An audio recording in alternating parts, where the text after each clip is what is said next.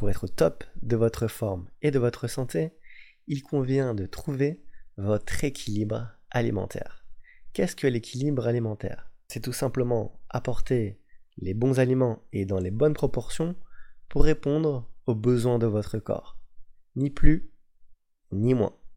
Ainsi, lorsque vos apports alimentaires correspondent à vos besoins, vous aurez trouvé votre équilibre alimentaire.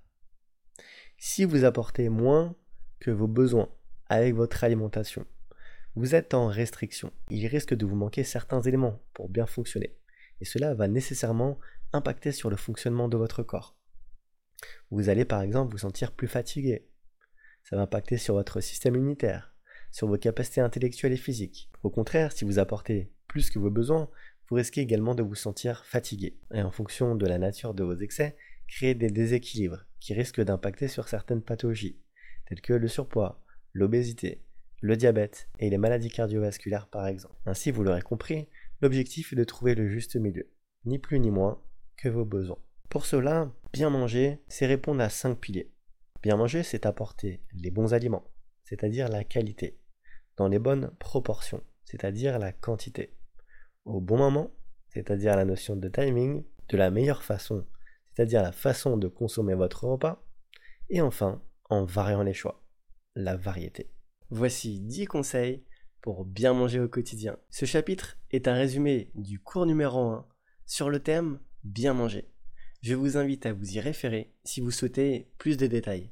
Premier conseil, manger une alimentation de qualité, c'est privilégier les aliments naturels, c'est-à-dire les moins transformés possibles, ainsi que de privilégier les aliments locaux, de saison et biologiques lorsque c'est possible pour vous. Pour répondre aux besoins en énergie quotidiens de votre corps, il convient tout simplement de réapprendre à écouter les signaux de votre corps, et notamment le signal de faim qui vous indique quand manger, et la satiété qui vous indique en quelle quantité manger. Le conseil numéro 3, c'est de prendre le temps de manger, de bien déguster et de bien mastiquer les aliments qui se trouvent dans votre assiette.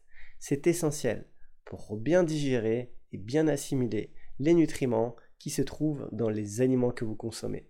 Le conseil numéro 4, c'est de consommer au cours de votre journée les 5 familles d'aliments, c'est-à-dire de l'eau, des féculents, des fruits et légumes, des protéines et des sources de bonne graisse au cours de votre journée.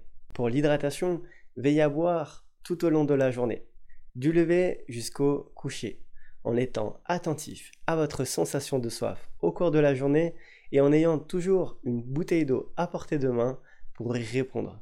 Enfin, veillez à maintenir vos urines de couleur claire, qui est un bon indicateur de votre état d'hydratation. Au niveau des féculents, privilégiez les féculents complets, qui sont davantage riches en vitamines, en minéraux et en fibres, et qui sont également assimilés plus lentement afin de diffuser l'énergie à votre corps sur une durée plus longue au cours de la journée. Pour la quantité de féculents dans votre assiette, veillez tout simplement à manger à hauteur de votre faim, ni plus ni moins. Au niveau des légumes, source irremplaçable de vitamines et de minéraux, veillez en avoir au moins deux fois par jour, c'est-à-dire au moins une fois à chaque repas, dont une portion de crudité au minimum dans la journée, tout simplement car les légumes crus sont plus riches en vitamines, auxquels s'ajoutent 2 à 3 portions de fruits au cours de votre journée. Ils sont par exemple très utiles en collation. Au niveau des protéines, veillez à varier les sources. Du poisson, des œufs, de la viande blanche, de la viande rouge de temps en temps, et bien sûr, sans oublier les sources de protéines végétales, telles que le tofu, le tempeh, le seitan et le lait de soja par exemple. Veillez à varier protéines animales et végétales, à consommer moins de protéines animales si possible, mais de meilleure qualité. La quantité de protéines dans votre assiette dépendra de votre poids du corps et de votre sollicitation musculaire. Enfin, veillez à avoir des sources de bonne graisse au cours de votre repas. Vous pouvez par exemple consommer des aliments entiers, tels que des olives, des avocats ou des noix par exemple, telles que les noix de cajou, noix de macadamia, noix du Brésil, noix de pécan par exemple. Ou consommer des huiles végétales extra vierges de première pression à froid, telles que l'huile d'olive et de colza par exemple. Enfin, veillez à prendre du plaisir dans votre alimentation. C'est vraiment essentiel.